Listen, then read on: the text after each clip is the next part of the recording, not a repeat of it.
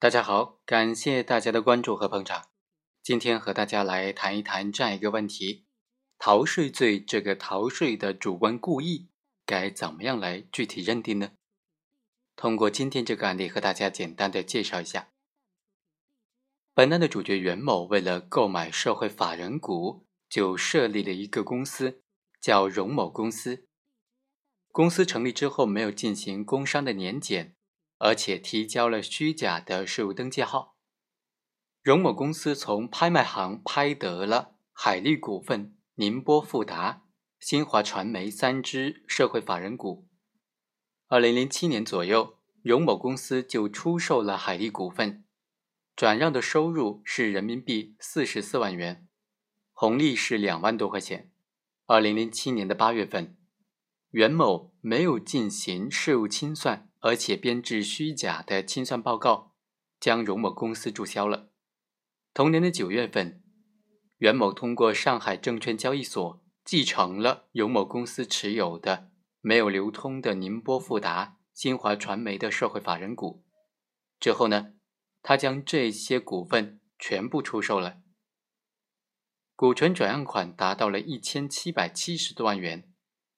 此外，荣某公司。在存续期间取得的这些股份的红利总共是二十三万块钱。二零零九年八月份，税务机关就发现了袁某以及荣某公司存在的逃税的行为，于是呢，税务机关出具的税务处理决定书，对荣某公司投资海利股份、宁波富达、新华传媒社会法人股追缴企业所得税，总共是五百多万元。代扣的股东缴纳的个人所得税总共应该是二百三十多万元，并且向荣某公司的唯一继承人被告人袁某追缴。税务机关以多种方式向袁某送达这些处理决定，袁某仍然是拒不缴纳税款。公诉机关就认为，袁某作为荣某公司的法定代表人和企业的直接负责的主管人员，采取了欺骗隐瞒手段。不申报纳税、逃避缴纳企业所得税，以及应缴纳应代扣的股东个人所得税，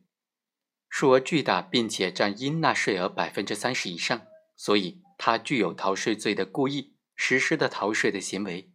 应当以单位逃税罪来追究他的刑事责任。在这个案件当中，争议的焦点就在于袁某究竟有没有逃税的故意呢？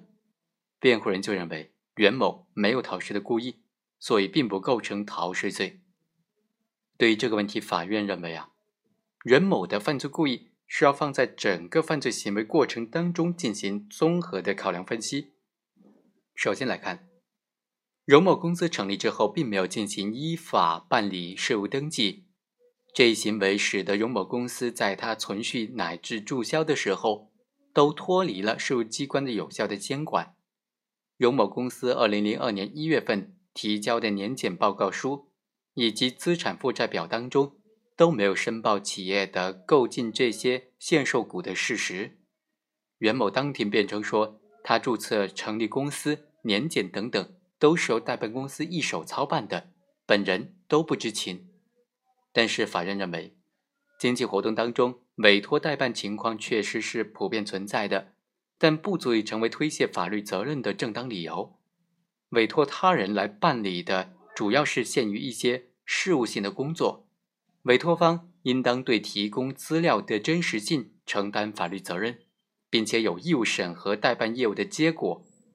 防止其中可能存在的重大的疏漏。本案当中，袁某作为荣某公司的法定代理人，应当对代办公司提供的公司注册资料。进行审核。作为一个资质健全的正常企业，办理税务登记是基本的要求。有某公司对他没有办理税务登记，而且在年检报告材料当中提供虚假的税务登记号，没有办法做出合理的解释，所以法院认为袁某他是存在隐瞒事实的故意的。第二，在荣某公司办理企业注销过程当中，被告人袁某。再次隐瞒了企业存续期间购入、持有社会法人股、转让股权、获利等等投资的事项。如果说被告人袁某他持有这些股份，当时是没有解禁的，他本人没有办法判断社会法人股的增值的情况，而没有进行申报。但是其中一个股份海利股份，他在公司购买之后两个月之内就全部出售了，投资这个股票的收益也实际归属于荣某公司。被告人袁某对这笔资产也没有进行申报，这就足以反映他隐瞒事实的故意是存在的。根据公司法第一百八十七条的规定，没有依法清偿公司的债务以及所缴纳的税款之前，红利是不能够分红的，不能够分配给股东的。根据《国家税收征收管理办法实施细则》第十六条的规定，纳税人在办理注销税务登记之前，应当对应当向税务机关结清应纳的税款等等。本案的袁某在注销公司的时候。明显利用了没有办理税务登记这一事实，